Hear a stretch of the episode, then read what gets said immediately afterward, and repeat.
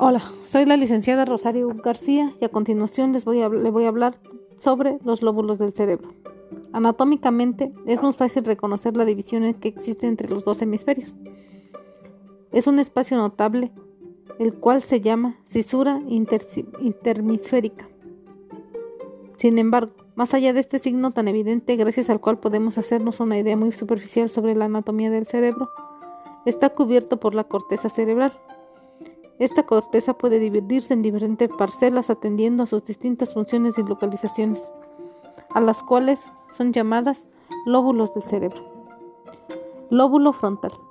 Es el más grande de los lóbulos del cerebro. Se caracteriza por su papel en el procesamiento de funciones cognitivas.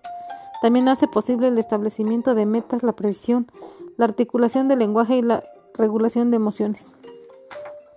El lóbulo parietal se encuentra entre los lóbulos frontal y occipital. Se encarga principalmente de procesar, información sensorial que llega de todas las partes del cuerpo. Lóbulo occipital. Se encuentra en la zona posterior del cráneo, cerca de la nuca. Es la primera zona de la neocorteza a la que llega la información visual. Por lo tanto, tiene un papel crucial en el reconocimiento de objetos cuya luz es proyectada sobre la retina. Estas imágenes son creadas a partir del procesamiento de estos datos en unas zonas del cerebro llamadas áreas de asociación visual. Lóbulo temporal. Los lóbulos temporales de cada hemisferio se encuentran a las laterales del cerebro, dispuestos horizontalmente y pegados a las sienes.